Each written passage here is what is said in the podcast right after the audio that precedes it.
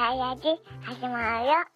えどうもダーさんラジオのダーさんです。先週あったこととか考えてたこととかを毎週一人で喋っていく。ダーラジなんですけどもえー、とですね今の放課後等デイサービスの仕事に勤めてからもう1ヶ月が経とうとしているのかな？まだ経ってないのかな？それぐらいですね。って感じなんですけども、えー、先週のトピックとしてはそうですね、もう本当一日一日がね、刺激的で楽しいんですけども、えっ、ー、とね、僕のことをね、すごい気に入ってくれる子が何人かいまして、で、そのうちの一人の子がね、あの、特使の子でして、特使っていうのは、えー、特別支援ななんちゃらみたいな、あんまりわかんないんだけど、本当にね、勉強不足すぎて、何にも知らないまま相変わらず働いてるんだけど、えー、子がいて、まあ、症状が重い子なのかな？まあ、ダウン症とかだと思うんだけど、あのー、僕のことすごい気に入ってくれて、今日井田先生いる？みたいな感じで、で、なんか、あのー、その日はね、なんか車から降りてくれなくて、あの、学校、まあ、放課後等デイサービスなんで、放課後に、学校に迎えに行って、で、先生、学校の先生から引き継いで、えー、っと、教室に送迎運んで、運ぶっていうか あのー、送迎して、で、え、っと、駐車場に着いたら、教室に入って荷物を置いて遊ぶみたいな流れなんですけど、え車から降りてくんなくて、で、まあ、僕は、え、ー、と、まあ、車乗れないので、運転できないからね、まあ、本当に役立たずなんですけど、え、ー、と、まあ、えー、教室で待機と、まあ、いろんな準備をしたりとか、ね、あの、まあ、オペレーション業務をやっていくんだけど、でね、なんだろう、えっ、と、で、先に着いた、まあ、それぞれね、学校終わる時間とかいろいろあるので、先に着く子もいれば遅く着く子もいて、で先に着いた子と、えー、外で遊んどって、で、の先生からね、インカムで呼び出しがあって、飯田先生ちょっと駐車場まで来てください、みたいな呼び出しがあって行ってみると、で、その特殊の子が、えー、いて、で、ちょっとこの子がなかなか車から降りてくれなくて、みたいな。たまにあるんですよ。その車から降りようとしないみたいなね。うん、まあ、たまにとか、まあ普通によくある、いつものことなんだけど、で、で、この子はね、あの飯田先生気に入ってるから、ちょっとあの呼んじゃったわ、みたいな感じで。で、来たら、あの喜んで、あの、車から降りてね、一緒に遊ぼうって言って言ってくれて、で、まあ一見落着みたいな感じで、まあそんな感じで、あの、僕のことをちゃんと認知してくれてる子がいるわけなんですね。で、その子はね、あのまあ、僕が働いてる場所は、あの動物たちがいるんですね。あの、お馬さんがね、6, 6頭ぐらいいるのかな。うん、あ僕はあんまりまだ触ったり触れ合ったりとかはしてないんだけど、6頭ぐらいいて、本当にあの、ムキムキの馬、バカでかいムキムキの馬が4頭と、ちっちゃいなポニーみたいな馬が2頭だったと思うけど、もうちょっといたかな。そんなもんだと思ったと思うけど。で、なんかね、その中の1頭が、あのずっとね、その子はね、今日は怒ってるって言ってるのね。で、で、まあその、馬の調教師の先生みたいな先生も何人かいて、でその先生も、は別に怒ってないよとか言うのね。で、いや、いや、怒ってる、今日は。まあ、大さみの名前がついてるんだけど、今日はあの馬さんが怒ってるって言ってて。で、で、なんで怒ってるのって言ったら、あの、あの馬さんのお父さんはみたいなというのね。で、その子をなんか あの、誰に対してもこの質問をするっていう、なんか挙動が見られてて、お父さんどこ？とか、おばあちゃんどこ？とかっていうのね、みんなに みんなに一人一人に聞くみたいな、あの、あるんだけど、そういうくだりがね。で、大馬さんのお父さんはどこ？って言って、えー、どこだろうね？みたいな。北海道とかそういう牧場にいるんじゃない？みたいなこと言って喋ってるんだけど、お馬さんの近くのベンチに座ってね、二人で喋るわけですよ。で、あの、おしゃべりがすごい好きな子でね。で、俺と一緒に喋ってて。で、なんか、で、多分、その、お家に帰りたくて怒ってるんだと思う、みたいなこと言うのよ。で、お馬さんのお家はどこ？お馬さんのお家はここの教室だよって言って、じゃあお父さんはどこ？弟、お父さんは牧場、どっかの牧場にいるんじゃない？みたいな。じゃあ、じゃあ違うじゃんみたいなね。多分、そうは言ってないけど、多分そういうことを言いたいんだと思うんだわ。で、その子が言うには、あの、お馬さんの森があるんだって言ってて、おー、みたいな。お馬さんの森があると。で、そこにお父さんはいる。で、本当はこのお馬さんも、あの、も馬、お馬さんの森に帰りたいんだって言ってて、わすごいそんなこと考えるんだみたいなそんな発想あるんだみたいなね、うん、でそんななんかなんだろうな深いことまで喋ることあんまりなかったから本当に意味のない会話みたいなものをずっと続けてた子で、うん、お父さんどことかおばあちゃんどこ車何乗ってるみたいな、うん、そういう会話を毎日する子だったんだけどお馬さんの森があってそこにこの馬さんのお父さんがいてで今日この馬さんが怒ってるのは、お家に帰りたいからなんだっていうふうに俺は読み取れたのね、うん、その子のなんか発言からでなんかすごいね面白いなと思ってで、まあ、その日ねあのー、児童の一人がそのその子が怒ってるってしてきたお馬さんに噛まれちゃったのね。うん。めったにないことなんだけど、その、で、まあ、間違った近づき方みたいなことをして、なんか、首元を触っちゃったのかな？うん。で、まあ、怒ってない時だったら触らせてくれるし、なんか全然ね、よくみんな子供たち全然怖がらずにね、お馬さんにすぐ触りに行くんだけど、その時その子は怒ってて、で、怒ってる馬に対してあまり良くない触り方をしちゃったらしいのね。うん、その場にいなかったからわかんないんだけど。で、噛まれて、で、泣いちゃって、その子は。で、あ、やっぱり怒ってたんだって俺は思ったのね。うん。で、あ、すごいな、みたいな。結構敏感なのかな、みたいなね。そう、そういうなんか、なんだろうな、何かに特化してる子たちがすごく多い教室なのでなんかそういうねお馬さんが怒ってるっていうのにすごい敏感に感じ取ったのかなみたいなね俺にはとてもわからないからいつもの感じだなみたいな、うん、ちょっとちょっとまあまあなんか際立ってる感じではあったけどでも先生たちがみんな怒ってないって言ってるってことはじゃあ、まあ、いつもの感じなのかって俺は思っちゃったんだけどその子は怒ってるって言っててねね不思議な体験をしましたね。うんまあ、そのことをね、その馬の先生たちに話したら、ね、なすごいちょっと涙ぐんで喜んでるというか感動してましたけどね。うん、ああ、確かにそうだね。本間さんのお家はここじゃないのかもしれないね、みたいなことを言ってたんだけど、うん。っていう不思議な体験をしましたね。馬、で逆にさ、あの、馬ってすごい、なんだろうな、あの、人間の鏡というか、なんだろうな映ししてくれるみたいなね。うんそのなんだろう。人間とのさ歴史も長いしその馬馬だけにね馬が合うというか ななんていう人類とねホモ・サピエンスと馬が合うというかね。の北海道にねあの前どっかでダーラジでも話したと思うんだけどホースコーチングっていうところがあってさあの馬馬から、えー、っと教わる、人間界にいては学べないことを馬から教わるっていうコーチングのねカリキュラムがあるんですけどもともとはカナダだっけなカナダだかアメリカだかでホウ先生っていう教室プログラムがあって、まあ、その人はねあの日本が好きで、えー、馬のホースの最後の SE から、えーと、日本語の先生、まあ、馬の先生だよね。っていうのでホウ先生っていう教室を開いててそれに影響を受けた日本人の方が、えーと、同じ教室を北海道で開いたんだよね。それが、えーえー、日本版ホウ先生ということで、まあ、ちょっと名前がちょっとよくわかんないからアメリカっぽいねあのそっちのニュアンスに合わせるんじゃなくて日本的にねあのホースコーチングっていう風に名前を変えてやってるんだけどそこではまああの馬からいろいろ教わるっていうので、ね、そういうカリキュラムがあって結構ねあの大手の企業とかそういうカリキュラムに参加してそのチームビルディングだったりとか人の、えーと、感情を、えーと、受け取る方法だったりとかそういう感覚みたいなものを養ったりするみたいなのが結構、えー、あるんですけどなんかそういうので馬って敏感なんですよ。多分、うん、俺もよく知らないけどなんかそのこの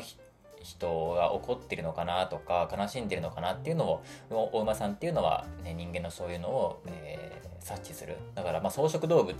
だからさそのね DNA 的に肉食動物からの警戒心を常にねピリピリしててだから遠くでねライオンがなんかなんだろうな気を殺気出せてったらその殺気みたいなやつ。うん。みたいなやつはピーンって感じるみたいなね。そういうふうに長けてるのかなとかね。あこれは別に俺は勝手にそう思ってるだけなんだけど。だから人間がねそのなんか興奮状態にある時の時のなんか心臓の鼓動だったりとかさえー、と少し毛が逆立っている様子だとか毛穴が開いてドーパミンが出ているみたいなそういうね脳からドーパミンが出ている時に発せられるその匂いみたいなものまで感じ取るのかなとかねそういう風に勝手に想像するんだけど逆にあの逆にお馬さんが怒っていることをその子が察するっていう逆パターン、逆馬先生逆法先生があの生じた不思議な体験をしたよっていうのが先週のトピックですかね。っていうことが起こりましたよという入りで。はい、じゃあ行きましょうか。先週の東海オンエアですね。先週の東海オンエア。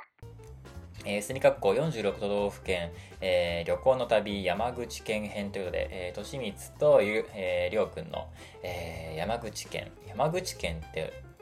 どこにあるんだろう？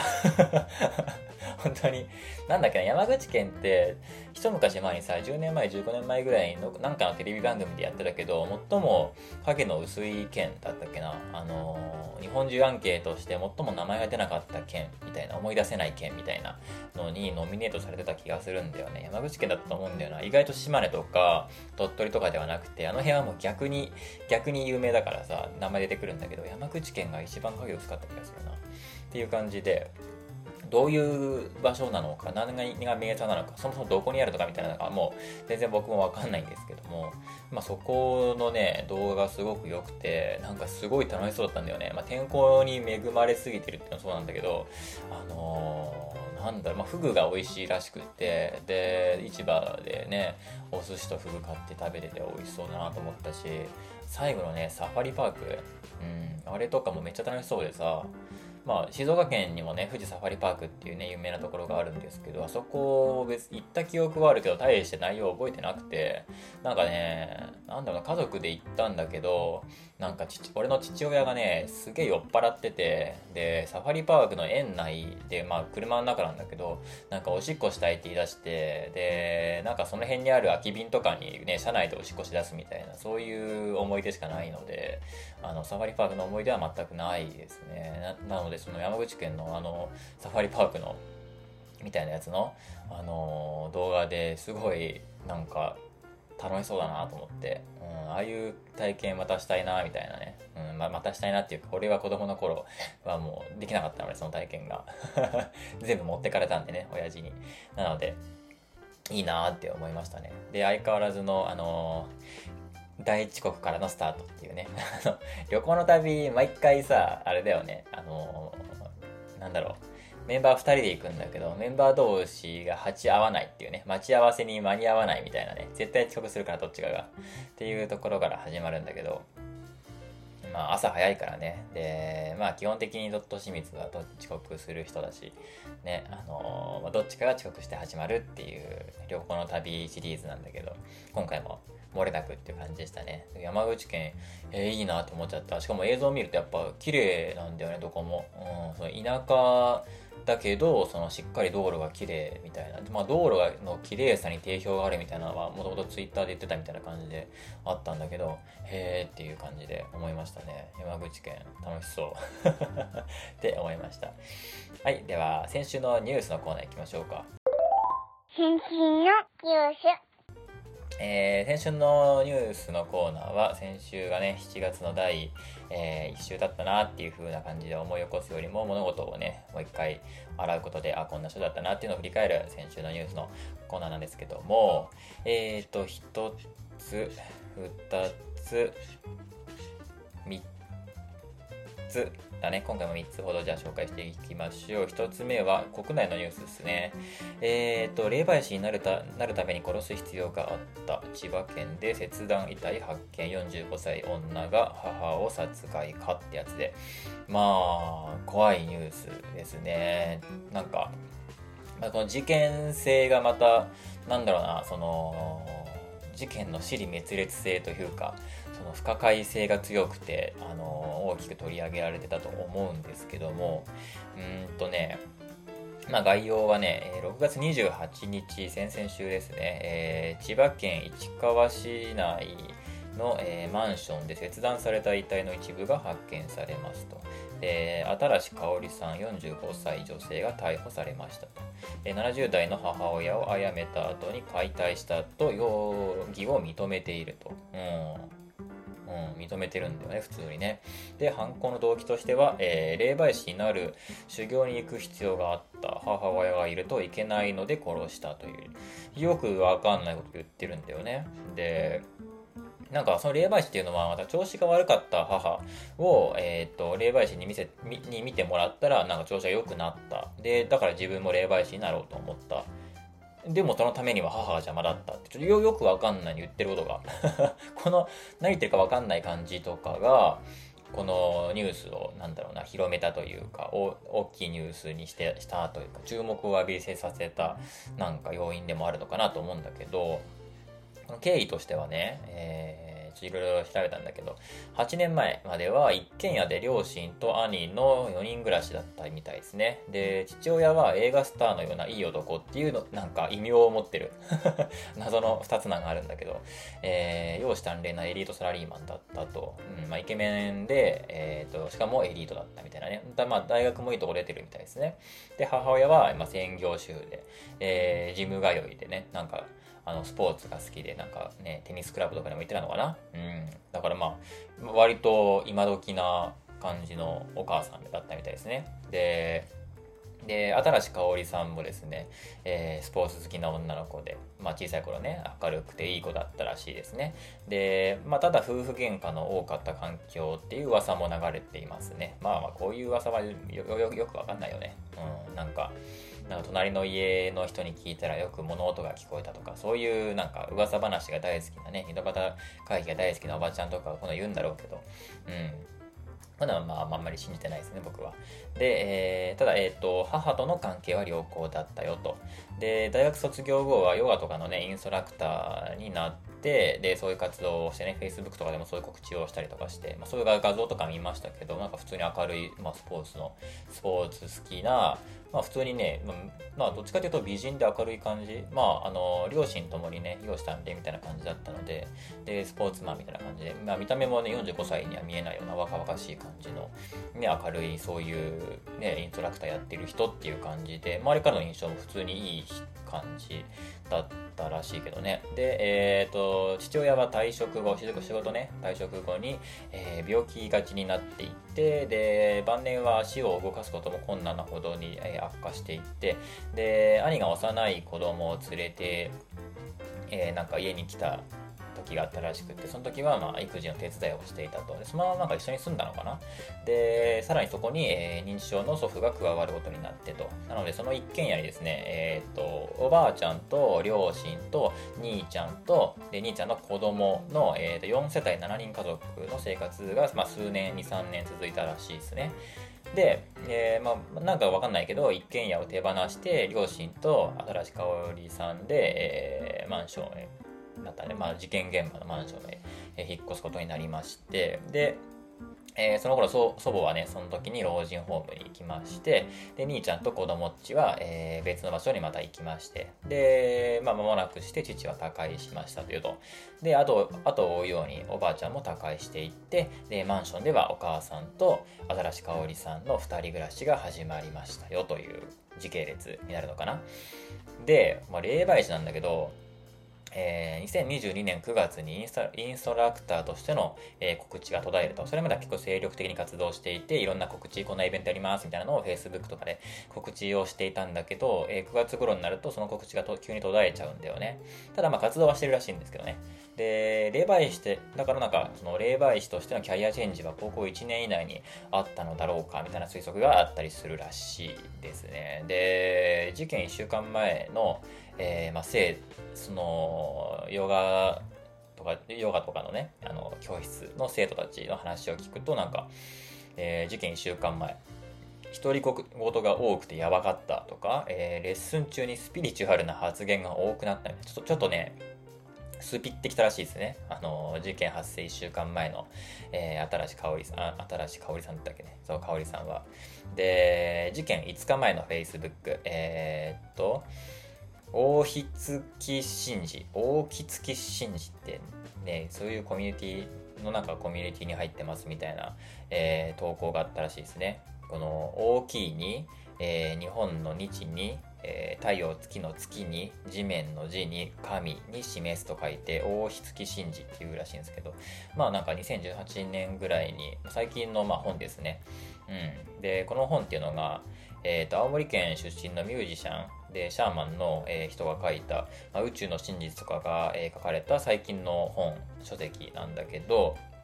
えー、上人さんっていうんだけどね、まあシンガ、シンガーソングライターとしてのあのライブ活動とかをしてる人ですね。まあ、そこに別になんか殺人とかさ、そのなんか、あの、カニバリズムとかそういう話は全く出てこない。まあそういうちょっとスピッターただの本、よくある本みたいな感じなんだけど、だからまあ、じゃああんまりこの事件とは関係なさそうではあるんだけど、まあ、そういうツイあのツイッターじゃないや、フェイスブックの投稿なんかも見られたよと。で、母の容態を良くしてくれた霊媒師との関係も不明度。この人がその人なのか、そのね、母の容体を良くしてくれたその霊媒師っていうのは上人さんなのかどうかっていうのはわからない。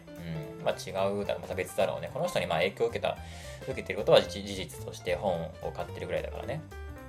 だからで、その、この霊媒師はまた別の人のかなって感じなんだけど、で、えー、事件2日前の Facebook、えー、投稿ですね。気づいたら行動する習慣化させる人間性とは行動に現れるものですみたいな。そういうなんだろうな、えー、ちょっといい意識高い系なね、あのー、メッセージを投稿して、まあ、これもまあまあ別に、うん、さらっと聞き流せるようなよくある投稿ですね。ただ最後の1行で、えー、上人尾上と書かれててあの上人さんをなんか拝むっていうのかな。うん。だからまあこの本を読んだ影響で、ちょっとテンション高くなってこういう投稿したのかなみたいな、そういう感じ程度にしか、まあ、思えないような投稿ですけども、ま、そんな投稿がありましたよと。そして6月27日犯行当日、えー、就寝中の母親の首を絞め殺害した後浴槽で解体、えー、切断後は10個以上のビニール袋に分けて風呂場とベランダに分けて保管で、えー、次の日6月28日の午前11時に自首してきたんだよね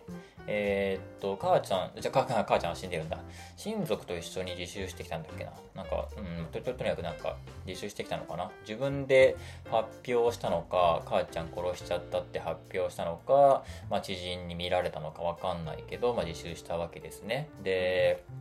まあ、警察がその後えあの現場をね家宅捜査したところ、まあえー、性別すら判断できないほどバラバラになっていたよと。で本人が言ったのは一部はすでに食べたと。何みたいなね。ここで急展開ですよ。で保管していた分は後から食べようとしていたと。で霊媒師になるために殺す必要があったと。こういうの最初の話したところに戻ってきたわけなんですけども。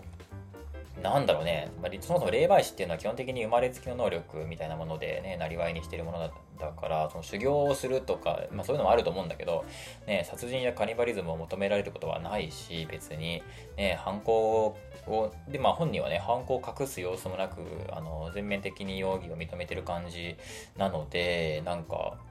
なんだろうなその精神鑑定とかしても多分正常っぽいよね。すごい冷静な感じで淡々と。で全面的に自分が何をやってるのかっていうのは分かっている感じではあるらしいですね。うん。なんだろうね。うん。自分の身の回りでこういうこと起こるとちょっとびっくりするよねって思うよね。だって結構割とね普通に評判のいい明るいねスポーティーなね、コーチだったわけでしょ？ヨガとかのインストラクターの人がいきなりねそのカニバリズムバラバラしたいバラバラ殺人カニバリズムで捕まってニュースになるってめちゃくちゃびっくりするよねこれね。うんそそういうのを想像しちゃうんだけど、ねまあ、この後多分どんどん続報が出てき出てきそうなもんだけどどどうなんでしょうかね。このままなんかあのフェードアウトしていくのか。また事件性というか真相が分かってきたらいろいろ続報が出てくるのか分かんないですけどそういうような事件があってね思わず見ちゃいましたけどそんな内容でございました。はい次、えー、これも先週で一番ぐらい大きいニュースだったかな、えー、警察が交通検問で17歳ドライバーを射殺。フランス各地で抗議デモ。150人逮捕。パリ17あそうそうそうそう。でパリなんだよこれ。えー、フランスはパリですね。こう移民問題のやつかな。えー、パリ、えー、17歳の少年が交通検問から逃げ出したところ、至近距離で発砲され死亡と。で、え、ー、と、報道機関が言うのは、えっ、ー、と、少年が車で警察を引こうとしたためってなってるんだけど、SNS で拡散された動画を見ると、まあ、内容と違うと。で、まあ、そのことから、まあ、しかも少年がね、アラブ系の少年だったことから、警察による人種差別説っていうのが暴動に発展するっていう、まあ、海外のニュースではよくあるやつなんだけど、我々日本人からしたらちょっとよくわからないってやつだよね。うん、まあ、それで数千人が逮捕、えー、被害総額は10億ユーロ、日本円にして1500億円超えですね、1550億円ぐらいかな、になるんだけど、えー、車を燃やしたりね、もうよくあるよね。これよく見るよね。なんか暴動が起きると車がよく燃えるよね、なぜかね。これもわかんないよね。車を燃やしたり、高級店が襲われるみたいなね。だからなんか、いい、いい、かっこいいスニーカーとかをみんな持ち出すみたいな、そういう絵がありましたけど、あのー、よくわかんないよね。これ、な、なんでだろうってなるよね。その、日本で起こらないからさ、こういうこと。で、なんか、なんだろう17歳の少年が警察に射殺されたら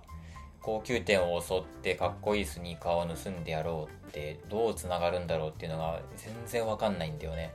うん。俺だけじゃないと思ってる。これは我々日本人にはわからないメンタリティだと思っているが 繋がらないんだよな。なんで車燃やそうと思うんだろうって思うんだよね。元気だなって思うんだけどでねすごいよね被害総額1500億円。そんな暴れるんだっていうね、うん、何があったのって言われると17歳の少年が交通検問から逃げ出したところ至近距離で発砲され死亡したからっていう。なんだろうなこのさっきのね霊媒師のねこのニュースとなんか同じぐらい俺の中では意味がわからないんだけどでも多分こっちのニュースの方は世界的にコンセンサスが取れるニュースなのかしら。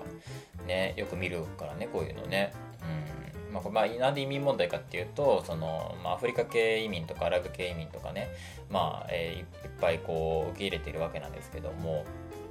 フランスは。でまあ文化に馴染んでるとはやっぱ言えないわけですよ、うん全然違うからね。で教育するにも高コストだしさそのフランスの法律や文化とか教えていかなくちゃいけないしなんかその多く受け入れすぎて教育が間に合わない問題っていうのはあるよねその移民を多く受け入れる、まあ、先進国はあまりやらないけど途上国はよくやるみたいなだから途上国は優しくてねで先進国はなんなんだろうなその意地悪みたいなねうんそういう見方ってあるけど、うん、その、現実問題さ、コストすごいんだよね。その、多く受け入れすぎて教育間に合わない問題みたいなやつ。うん、いや日本全然移民さ受け入れないからめっちゃ意地悪だよねっていう風にまあ感情的にはそう思うけどシステム的にそれができないっていう現実もあるんだよねそのその国に見合った移民政策みたいなものをちゃんと確立しなきゃ受け入れようにも受け入れられないんだよね、危なくて。で、だって、せっかくいっぱい受け入れました。で、受け入れたところで職がありませんみたいな。生活できません。教育状態も全然できません。で、結局職につけずにスラム化したりさ、ギャング化したりしちゃうじゃん？なもう意味わかんない。本末転倒というか、全然助けてないじゃんって感じになっちゃうし、我々もさらに被害被っちゃうし、みたいなね。だから、ね、なんだろうな、逆に保守派の人たちのね、意見は、そのフランスのね、あの、発展途上国の輸入化みたいなことを言ったりしてるんだけど、うん、まあ、なんだろうね、やっぱり日本にこれができるのかっていうのだよね。まあ、システム的に絶対できないじゃん。その、住居や、や生活保護とか子供の教育とか就学支援とかその何かあった時有事の際のねその幅広い通訳とか用意できるのかって言われたらまあまあできないもんね。うん、その、なんだろうな、ヒーロー精神でさ、ね、ちょっと漫画、漫画見たくさ、漫画に出てくる優しい国とか優しい王様みたいな、そういう感じでさ、移民はどんどん受け入れようみたいな。で、みんなで助け合って、ね、よくしてこうっていうのは簡単だけど、やるとなると、はちゃめちゃ難しいことだしシステムもできてないのにやり始めるってね普通の会社では絶対やらないことじゃんどう考えても、うん、それをそれを国がやるわけないしねうん、っていうので、まあ、この移民問題っていうのはいろんな問題が山積みになってるよねっていう話だね、まあ、差別問題もそうだし、まあ、差別問題だと人種差別説が、ね、このアラブアラブ系の少年だったからその、ね、人種差別差別がね働いてあの撃ち殺したんじゃないかっていうので暴動に発展したので、うん、これもやっぱり日本にはないもんね。その人種差別自体が存在しないからさ。ね、うん、なかなか感情移入できないところではあるけどもまあ多分先週では世界で一番大きく報道されたニュースじゃなかったかなと思います。はい、次。えー、最後は、えー、米、メタ、ツイッターの競合アプリスレッズを、えー、6日公開へ、インスタグラムと連携ということで、まあ、数週間前からね、話題になってたスレッズですね、ついにローンチされましたよと。で、なかなか楽しいですよね、これね。もう皆さん、えー、やりましたでしょうか。で、初めて使う SNS って普通かそってんだよね。うん、誰もいないのよ。ね。だからさ、そのツイッターがもうオワコンだから、ツイッターに代わる何かっていうのももう、ここ数週間みんな探し求めてたわけじゃん。ブルースカイとかさ、ね、始めたりしてたけど、でも、やっぱ、メタ強いね。もうインスタからの大量流入というか、もう、スレッズに入ったらもういきなり友達めっちゃおるみたいな感じ。うん、あ、みんないるじゃん、やったーみたいな。もうパーティー会場行ったらもうみんないるみたいな。誰もいねえとかだったら寂しいけど、みんないるみたいな感じなんだよね。もうお祭り騒ぎのローンチデーだったわけですよ。うん。でもタイムラインがカオスで、もう時系列でも何でもないし、あれね、どういうアレゴリズムなんだろうね。一番上に来るの。うん、どういう感じかわかんないけど、まあでもインスタっぽい感じだよね、その辺のアレゴリズムは。で、もう最初の1時間とか2時間でね、もう200万サインアップ。だからもうみんないるのよ。でもね、それでサーバー落ちしないのすごいよね。うん、ツイッター、まあ後で言うけど、ツイッターはちょうどね、そういうへ、そういう系のトラブルが続いてたからさ、もうより、よりメタがぐーんと株上がった感じにはなるんだけど、しかもカウントダウンしたでしょ。そのローンチに対してカウントダウンして、ね、これができる度胸やっぱりインフラがもうどんと来いって感じだったんだろうね、うん、メタは。もうどんだけ来ても絶対うちは落ちねえよっていう自信があるからこそカウントダウンまでやって、で、やっぱ落ちなかったもんね。で、1時間で200万サインアップがあって、ね普通はね、いきなりトラフィック増えたらもう維持が大変なはずなんだけど、そこはもうさすがでございますっていう感じでしたね。で、まあ、この、えーと、スレッズっていうのを簡単に説明しますと,、えーとまあ、スレッズってまあ名前の通りスレッドなんだよね。だからの2ちゃんの掲示板みたいな感じの、えーとまあ、文章、まあ、2, ちゃんの掲示板を例えるとちょっと違うな、まあ、例え例えるならもうツイッターだもんね絶対ね、まあ、ツイッターですですよ。そのメタが作ったツイッターですよ。でまあ、インスタグラムのね、親会社のメタ開発した、まあ、アプリとしては別アプリ、インスタグラムとは別アプリなんだけど、でもインスタグラムのアカウントが必要で、必要で、で、初期設定でつなげて、インスタとつなげてサインアップするんだよね。そこで、なんか、あの、インスタのあのフォロワーを引き継ぎますか？みたいなやつが出てきて、まあ、当然全部引き継ぐってやってやるんだけど、で、まあ UI はね、もうほんと Twitter そっくりなんだよね。まあ、俺 Twitter はほぼ全く使わないので、全然 Twitter から離れても全く問題ないんだけど、UI は Twitter とほぼ同じですね。ホームがあって、サーチがあって、新規作成があって、通知があって、プロフがあってみたいな、そういうタブがあって。で、まあ DM はまだないのかな。そのうちできるんだろうけど。で、うん、これからいろんな機能が追加されていくんでしょうっていう感じだね。まず1回ローンチして、で、アカウントいっぱい作ってもらって、そこからね、アップデートがどんどんされていくんだろうね。ちょうどなんかね、あのー、スレッズがローンチして、直近でもう2回か3回ぐらいね、ブルースカイのアップデートが入ったんだよね。なんかあったんだろうね。関係ないけど。で、えっ、ー、と、まあ、ツイッターと違うのはね、えっ、ー、とテ、キストがね、500文字までいけるんだよね。これいいよね。ツイッターの200文字だったっけ ?200 何十文字だったっけ？あれ短すぎるもんね。だから全然使ってないんだけど、俺みたいなおしゃべりな人は全然、あの、つぶやくとかそういう概念ないからさ。喋っちゃうからさ。まあ、500文字だからいいんじゃないっていう感じで、まあ、僕もまだ大してつぶやいてないし、ちょっとね、テストで、ね、文字を打ってみたり、写真を上げてみたり、YouTube のリンクを上げてみたりしたぐらいで、ね、特に何もやってないんだけど、まあでも閲覧するのはやっぱ楽しいねっていう感じだね。で、まあ動画とかあの写真も、まあ、インスタ同様10枚、えー、一気に投稿できる感じとかもいい感じだよね。で、広告はないんだよね。うん。でもまあすぐ入るよね、多分。速攻で入ると思う。うん、利用規約見るとめちゃめちゃ個人情報取られてるし、あの広告、広告に使われるだろうなっていう感じの個人情報がね、めちゃくちゃ取られてるし、隅から隅まで。で、まあ、広告に使われるに決まってるわけですよ。だってね、インスタグラムもフェイスブックも、あのセレッツも広告ビジネスなんだからさ、そりゃそうだよねって感じなんだけど、まあ、これから広告も入っていくでしょうと。で、まあ、その証拠に EU ではね、あのスレッズ使えないんで、あの EU セキュリティめっちゃきついんでね、あのデータ保護の規制が最近すごい厳しくなったからさ、だからね、今、メタに対しても罰金出てるし、そういうのもあって、えー、EU では、えー、まだローンチされてないというか、もういもうあそこはいいやって感じ。まあ、罰金もされてるし、まあ、EU はまあいいやって感じになってますね。うん。で、えー、っとね、ツイッターのそう、で起きたトラブルなんだけど、えー、2つあって、えー、1日から、えー、世界各地で繋がりにくくなったらしいね。そう、俺全然ツイッターやんないからさ、あの、わか知らな知らなかったんだけど、そうなんかで実はイーロン・マスクが言うにはアクセス制限をしていたと。で今後未,、えー、っと未承認のアカウントが閲覧できるのは1日1000件までと。で有料アカウントをちゃんとチェックマークつけてねあのツイッターを有料で使ってる人は1万件まで見れますよみたいな感じにしていくよって感じのことを言ってたんだよね。で、えー、2つ目が新しいバージョン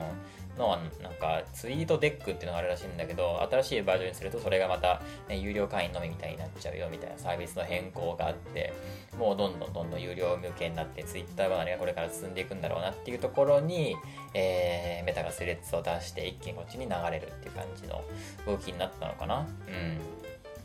まあまあまあテキストコミュニケーションが好きな人はもうツイッター離れちゃうでしょうね。うん、ツイッターもやってらんないけど、そのやっぱり拡散力がやっぱ一番あるのはツイッターだから現状ね、そこのフィールドにやっぱ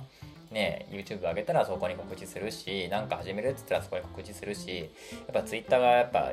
ね、その拡散力っていうのは絶対にもうね、歴史もあるから、ね、そこにあるんだけど、だからもう急にやめられないんだよね。うん、いや、ここ、これを使うのは嫌だけど、ね、つながりがあるから急にやめられなくて、次の Twitter を待ってる人っていうのは結構は多分世界中にいたんだよね。うん。で、まあ、これから一気に流れていくんだろうね。で、もう、ツイッターが急に加速化することはないと思うけど、ね、なんか変なエッチな裏垢とかだけがツイッターに残ったりするんだろうね。そんな未来を予想しておりますが、そんな感じのニュースでございました。はい、じゃあ、今週のお話のコーナーいきますか。今週の話。えー、っと、あ、もう40分か。まあ、サクッと喋って終わりますけども、えー、みんな大好きな恐竜のお話。恐竜みんな好きですよね。僕も大好きです。もう子供の頃にみんなが通る恐竜ですよ。で、ちょうどね、えっと、今週収録した特会引っかえラジオで、えー、ジュラシック・パークを見たんですよ。えー、1993年かな ?90 年に小説版が出て、93年にスピルバーグが映画化したのかな？うん、小説があまりにも面白すぎて、スピルバーグがね、あの、メガホンを取った、えー、ジュラシック・パークなんですけども、あのまあ、特会引っかえラジオっていうね、あの、僕がもう一個やってるラジオ番組で、そこではね、僕がこうやってね、一人でベラベラ喋るわけじゃなくて、ちゃんと相方がいまして、2人で、あの、同じ映画を見て、それぞれの感想を述べて楽しむっていうね、そういう、そういう企画があるんだけど、それで、えー、っと、サメ恐竜映画っていうのに絞ってテーマを決めて映画見て、えー、ディーブ・ブルーとジュラシック・パークを見たんだけど、そのジュラシック・パークでね、恐竜の話をいっぱいしたんだけど、まあ、全然、あのー、ちょっとしか喋ってないので、俺の中ではね、でもっと喋れることあるなと思って、ここでここでちょっと喋っていこうと思いますよと。で、なんだろうな。恐竜なんでこんな人気なんだろうっていう話？なんでみんなこんなに大好きなんだろうっていうね、うん、もう全人類恐竜大好き好きだと思うんですけども。あのー、なんだろうな。日本各地にさコンクリートの恐竜像あるよね。実物大とかのさうちうちの近くって誰だけど俺も子供の頃そういう公園によく行ってたしなんかすごい広い公園に超でかいねコンクリートの恐竜あるよね。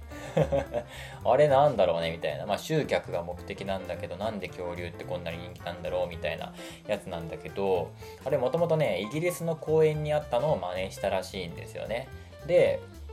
そもそもなんでイギリスにこんなのがあったのか、なぜ日本がそれを真似したのかみたいな、そんな話をしていこうかと思いますよと。えーと、まずはですね、えー、エドワード・ヒッチコックさんえ、アメリカ人かな、えー、ほぼ最初に恐竜を見つけて気づかなかった人として有名ですね。あのー、まあわかんないよね。うん。初めての恐竜だもん。それはわかんないよ。あ、これ恐竜だと思わないもんね、絶対。えー、アメリカ、えー、アマアマースト大学の学長さんですね。地質学者で古生物学者であると。で、マサチューセッツので大量の鳥の足跡の化石を発見。まあ、19世紀の頭ぐらいですね。なので、まあ、恐竜ではなく、えー、鳥だと思ったそうですね。うん。それは恐竜の化石だだと、ね、後からわかるんですけども、まあ、まあ、どう見ても鳥鳥の足音の化石って思っちゃうよね。で、ね、もともとねプロ、テスタントのね、説教師を辞めて実質学者になった人なので、そのキリスト教徒とその科学の矛盾っていうのを一生懸命つなごうとしていた人でもあるんですよね。で、足跡を見つけたね、自分が見つけた足跡っていうのが人類が始まる前に巨大な鳥が割烹していた楽園の世界っていうのをこの人はね、あの、思ってたわけですよ。のエド、エドワードさんは。で、系列樹、系統樹か。系統樹っていうのを作ったんだよね。その、なんだろうな、ほぼダーウィンの進化論のもの、形なんだよね。で、でも彼はね、敬虔なカトリック教徒なので、そのダーウィンの進化論が大っ嫌いなんだよね。その人間が獣から進化してきたなんてそんなの信じれるわけないじゃん。うん、人間は特別なんだから神が作ったね特別な生き物であって他はみんなね獣であるっていう概念がありますからその猿から進化したなんて言ってるダーウィンがもうみんな大っ嫌いなわけですよ。でだからさ、世界初のね、系統樹だったのに、あのー、自分の論文から全て取り下げて、もう証拠を隠滅して、こんなものは信じたくないって自分で書いといてね、こんなものは信じたくないってなって、もうたった一つだけ今ではね、博物館に寄贈されてるたった一つだけが今今残ってて、ね、もうダーウィンよりも早くね、その系統樹っていうものをね、作り出して発見したのにもかかわらず、自分の手で、自分の手でそれを抹消したね、人でもありますね、この人は。で、えー、説教師辞めて鳥の足跡を発見されたその当時頃、えー、同時期世界の反対ですね。イギリスではでかくて立ったトカゲの化石が発見されますね。これはね、えー、メガロサウルス1824年ぐらいかな、え、メガロサウルスと名付けられました、うん。えー、でかくて立ったトカゲって意味なのかな。で発見者はこのメガロサウルスの、えー、大腿骨の化石を、えー、ノアの大洪水以前に生きていた巨人の睾丸と考えていたとね。うん、もうこれね、あの、写真というかイラスト見てみればわかるんだけど、どう見ても金玉にしか見えんのよ、これ。だから、その発見した人もあ、これは巨人の金玉に違いないと。ね、ノアの箱舟以前に生き残っていた、生きていた巨人の金玉の化石だって思ったんだろうね。だからその当時の人のやっぱその宗教心の強さ、うん、その我々の前、うん、そのアダムとイブの前の世界のなんか楽園とかその前のあのー、なんだろうな獣たちがいたようなモンスターたちがいたような世界みたいなものをやっぱ想像するんだよね。非常に面白い考え方をするなと思うんだけど、で、またその同時期ですね、え、イギリスではバカでかい歯が見つかるんだよね。で、これまたね、巨大なトカゲのようだと。で、立って歩くイグアナみたいなので、イグアノドンと名付けられたわけですね。これがまあ世界初の恐竜とかってよく言われるんだけど、まあ、この2件がね、最初の恐竜の発見みたいな感じでよく言われるんですけども、あのー、その時はね、この2件が同じ種類の動物だとはまだ誰も気づかなかったわけですよ。まだ恐竜という概念がないので、でけえトカゲの骨が見つかったよっていう別々の場所で起きた、えー、物事ですね。で、これを紐付けた、これとこれ一緒の事件じゃね？一緒の化石じゃね？みたいな。うん、今日、なんか、まあ、共有って概念がないから説明難しいんだけど、これとこれ同じじゃね？っていう風にね、同じやつの別種じゃね？みたいな感じで言ったのが、えー、リチャード・オーウェンですね。オーウェンといえば、えー、ジュラシック・ワールドシリーズ、あのー、新3部作、ジュラシック・パークが旧3部作だとすると、ジュラシック・ワールドシリーズはね、あの新3部作の方の、えー、主人公であるオーウェンっていう名前と多分ね、あのー、あやかってると思うんだけど、えー、リチャード・オーウェンという人ですね。この人はイギリスの古生物学者の偉いおじさんなんですけど、結構その、あの古生物学者の中では割とトップの人なのかな当時。で、まあ、偉いおじさんですよ。でこのこれらをまとめてダイナソーと名付けたんですね。恐ろしいトカゲっていう意味なんですけども、まあ、この人にはねいろいろ思惑があるわけですよ。これを使ってあの、自分の思想をなんか世界にアピールする、えー、ことをこれからしだすわけですね。でエドワードさんはじめのエドワード・ヒッチコックさんはですね、あの大昔巨大な鳥の楽園があったと考えたまま、まあ、他界していったと思われるんだけど、まあ、ギリギリ生きてたのか死んでたかギリギリのところなんだけど、もしかしたらニュースで聞いたかもしれない。あ、あの鳥の化石っていうのはダイナソーだったんだっていうふうに思ったのか、そのニュースを聞かないまま、ね、大きい鳥の楽園があったんだなって思ったまま他界したかわかんないけど、まあ、そのぐらいの時期ですね。で、ダイナソーと名付けられたわけですね。で、このオーウェンさん、えー、恐竜という概念をね、世界中に普及するために、1851年、えー、第1回、えー、バンコク博覧会ですね、えー、恐竜展示を行いました。コンクリートでできたバカでかい恐竜、等身大の恐竜というのをね、あのー、その当時の制作過程のイラストが残ってるんですけども、多分写真じゃなくてイラストだと思うんだけど、残ってるんだけど、やっぱすごいね、なんだろう、おっかない感じで作ってるわけですよ。うん。で、これがね、めっちゃ人気になったんだよね、このパビリオンが。で、恐竜のね、恐ろしさをすごいアピールした、えー、コンクリートの像だったわけなんですね。で、オーウェンはね、まあ、2つ、なんでこんな怖い感じにしたかっていうの2つ理由があって、あのー、オーウェンはね、ダーウィンをめっちゃ恨んでたんだよね。憎んでたの。で、こんな恐ろしい巨大なトカゲが我々の祖先ですかっていうのを、あのー、万博でね、わざわざそれをコンクリートで作ってみんなにアピールしたんだよ。昔々アダムとイブが生まれる前はこんな悪魔たちの世界だったんだぜっていうのを見したかったんだよね。うん、やっぱ、やっぱり、キリスト教圏だよね。この考え方がね、面白いよね。二つ目。二つ目は、フランス革命への反感もあったんだよね。で、由緒ある王様たちが力を持った庶民に倒されると。えこんなね、ロイヤルを愛する我々イギリス人がそんなことを許してはならないと。みんなもっと聖書読めと。ね、進化なんてないって、ね、そういう風に言ってたわけですよ。で昔は、あの、王政だったけど、民主、民主主義の時代だ、時代だって言って、あの、フランス人が言い放ってるのが、もう頭の固いイギリスのね、学者たちはもう腹が立ってしょうがなかったわけですよ。で、これに反論するために、あの、恐怖の、えー、恐、えー、恐竜実物大模型というのをね、作ったわけですよ。うん。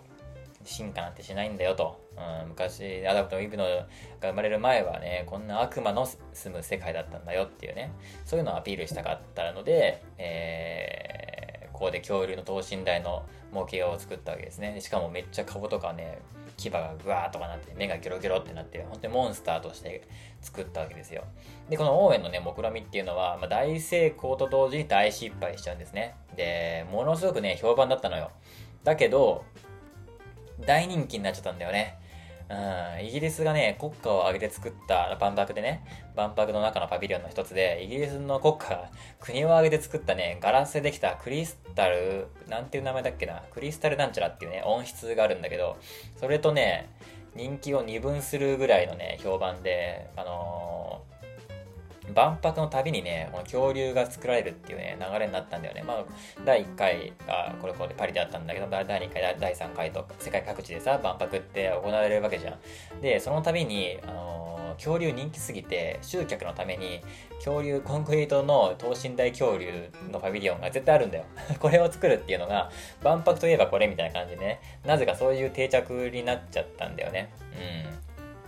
うん。まあ、それだけね、人気になっちゃったんだよ。うんそういう流れになって、これがあるとやっぱトラフィック増えるから、もうこれ作るっていう流れになっちゃって、で、で、その万博が終わった後は、近くの公園に、あのー、置かれるようになったんだよね。で、世界中でまあ同じように万博の展示が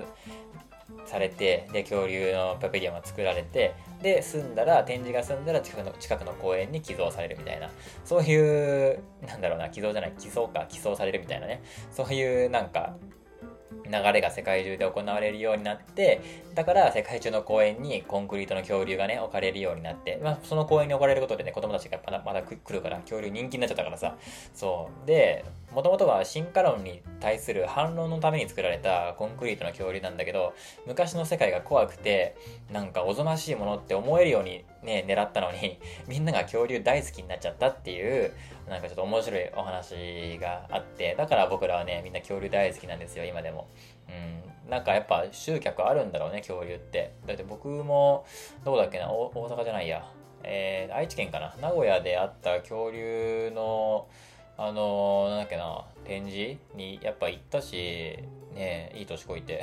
こともう子供ばっかだったけどやっぱ楽しかったしねその昔の恐竜のさその模型と今の恐竜の模型をなんか見比べたりするパビリオンがあったりとかさまあ普通に勉強になるし、まあ、純粋に恐竜ってやっぱ楽しいしさうん夢あるじゃん。で本当に恐竜界のさで本当にね日進月歩でさ科学の進歩というか研究が進めば進むほどどんどん変わっていくじゃん。だから今のさ、えー、1993年の「ジュラシック・パーク1」と最新作の去年一昨年のさ、えー「ジュラシック・ワールド3」では、まあ、恐竜の描写描写が全然違うわけですよ。うん。まあ、もちろん映画的に着色されてるところはあるんだけどそのプテラノドンって羽ばたかないし、あのー、ね、空を飛ぶ翼竜なんだけどプテラノドンって筋肉全然ないからあのなんかなんだろうな。えー、翼を広げると10メートルぐらいあるんだけど、でも、あの、段ボールみたいな感じなのよ。だから、筋肉全然ないから羽ばたけないんだけど、やっぱ羽ばたいた方がかっこいいから、映画では羽ばたくのね。とか、まあ、恐竜って唇がちゃんとついてるんだけど、よよたれが垂れちゃうからね。うん。あの、人間にもさ、唇ついてるじゃん。で唇って何の何のためにあるかっていうと、まあもちろんこういう言語とか喋るためにもあるんだけど、もともとは、あのまあ、哺乳類とかにね、動物についてる唇の役目っていうのは、そのよだれが出ないためなんだよね。で、1日にさ、人間、人間の1日に摂取すべき、えーと、水って1.5リットルっていうけど、その、唇がないと、口からよだれが1日1.5リットルぐらい出ちゃうんだって。だから、唇ないとね、死んじゃうのよ。だから唇があるんだけど、で、もちろん恐竜にも唇があって、でも、唇がついてると、やっぱ恐竜かっこよくないのよ。牙が出てた方がかっこいいじゃん。だからやっぱ、あの映画では恐竜は唇ないし、あとはね、まあ、これ言い出したらもうきれないんだけど、あの、ティラノサウルスは吠え、吠えないんだよね、本当は。うん。あの、ジュラシック・パークシリーズで必ず最後に T-Rex が、あの、空に向かって吠えて、あの、終わるっていうのがね、お決まりなんだけど、あティラノサウルス吠えないんですよね。吠えないよとか、うん、いろいろある。で、まあ、もちろんシリーズが、その、進んでいくにつれて科学も進歩していって分かる分かったことが増えてきて、あのー、変わっていくこともあるんだけど、まあ、そういうプテラドンが羽ばたくとか唇がないとかそのティラノサウルスが吠えるとか変わらない部分もある。変わった部分で言うと、まあ、特化引っかラジオでも多分喋ってるんだけど、その、テラノサウルスは実は走れないとかね。うん。93年のジュラシック・パーク1では、テラノサウルスは時速50キロで走ったって言われてたけど、実は20キロも、20キロも出ないと。基本的には茂みに潜んでて、で、わーって出てきてね、あのー、捕食するっていうタイプの、えー、肉食獣で、実際その、隕石の衝突で絶滅したタイミングではもうすでにテラノサウルスはもう、あの、自然淘汰で絶滅してたので、生き残ってないんだよね。うん。だから、トリケラトプスと同年代でいなかったのかな。たのかな？どっちだったっけ？いあ、いたのか。その時はいたのか。ステゴサウルスとはもういないのか。同年代ではね。同時代には生息してなかったのかな？みたいな感じで、恐竜の時代って長すぎるからさ、何億年も恐竜恐竜の支配の時代があったから、すでに自然淘汰で、あの弱肉強食のね、環境、えっと、自然淘汰で、あの絶滅しちゃった恐竜って何何種類もいるわけですよ。ずっと同じ恐竜がね、いたわけではなくて、その何億年もの間ににどんどんどんどん進化とね、あの交代があってさ、で、生存競争に敗れてティラノサウルスはとっくに死んじゃってるわけなんだよね。うん。なので、そのそもそもそも走れないんだよね。だからすばしっこい哺乳類とかがさ、出てきた出てきたりとか、すばしっこい恐竜とか出てきたら、もうそっちに負けちゃって、ティラノサウルスは多分自然淘汰でなくなってるので、うん、そういうのとか、そういうのとか、もう、キリがないんだけど、やっぱね、恐竜好きだとね、こうやっていろいろ知識が増えてくるし、特にジュラシック・パークは、あの楽しく恐竜映画を見てるだけで、いろんな知識がさ、あの得られる、習得できるところがやっぱ楽しいよね。本当に SF だからさ、うん、初期はもちろんそうだけど、ね、後半のジュラシック・ワールドでもやっぱり、最新の科学みたいなものとかを勉強できるよね。その、遺伝子の話とかさ、めっちゃおもろいもんね。あの、ねえ、どう、どうやって考えたのっていう感じだよね。まあ小説はね、マイケル・クライントンっていうあの人なんだけど、まあ、その人がもともとね、その科学的な知識をめちゃくちゃ散りばめるタイプの人で、あの文章の中にね、だからその、蚊蚊からね血液を取って古代の DNA を復元させたみたいなすごいロマンあるし、まあ、実際はできないんだけどねそんなこと。あの実際の蚊はその DNA ってねその寿命があるんでどんどんバラバラになって塩基配列が崩れていってさ。持って数千年数万年とかなのでその何億年も前の恐竜の DNA が残ってるわけないからさ、うん、崩れちゃっててね。でまあそこはまあ映画映画でね「ジュラシック・パーク」の中ではその、えー、DNA がしっかり残っていてで一部崩れてる部分はなんか現存する、えー、爬虫類とか両生類とかの DNA で補って複製しましたみたいな感じでやってるけど、まあ、実際は、えー、不可能なことではあるんだよね。でやっぱすごいのがさその DNA の塩基配列に著作著作権があるっていうね。そういう発想とかさすごいよね。うん。だからなんだろうなその品種改良とかって我々ね普通にするけどもう古代からずっとやってきてるけどさ豚とかさねあの豚ってね自然界にはいないじゃん。イノシシをえー、っと品種改良何,、ね、何百年も何千年も品種改良していって豚にしてで家畜化していったんだけどそういうことを、そう、そうではなくて、その人工的に DNA 配列、DNA の塩基配列を変えてしまって、そういう特性をつけてしまうみたいな、そういうのには、その DNA には、あの、著作権が適用されるんだよね。実際そういう裁判の判例とかを出して説明してるんだだけど、小説の中では。すげえなっていうね。うん。それでね、だから恐竜たちは、ジュラシックパークの恐竜たちは、著作権的に保護されてんだよ。すごくない？この考え方。おもろいよね、本当に。で、それがね、やっぱジュラシックパークの映画としての面白いところで、ね、科学的なもう知性が爆発するんで、もちろん子供が見ても楽しめる絵面みたいな CG の使い方だったりとか、演出とかもあるんだけど、大人が見てもそういう科学的な知見をすごい吸収できるところっていうのが、とても楽しい映画なので、ジュラシックパークっていうね、とても有名な映画なのでみんな知ってると思うんだけど、えー、おすすめしていこうと思いました。はい、そんな感じですね。はい、57分。素晴らしい。1時間以内に収まりました。はい、そんな感じで、えー、っと、今日は、えー、っと、いつもの入りと、先週の東海4山口県の話と、霊媒師の話と、えー、っと、フランス・パリでの抗議デモがとんでもないことになってるよって話と、えー、インスタグラムの、えー、スレッズがついにローンチされたよっていう話と、え、恐竜ってみんな大好きだよねの起源の話をしました。それではまた来週のダラジでお会いしましょう。バイバイ。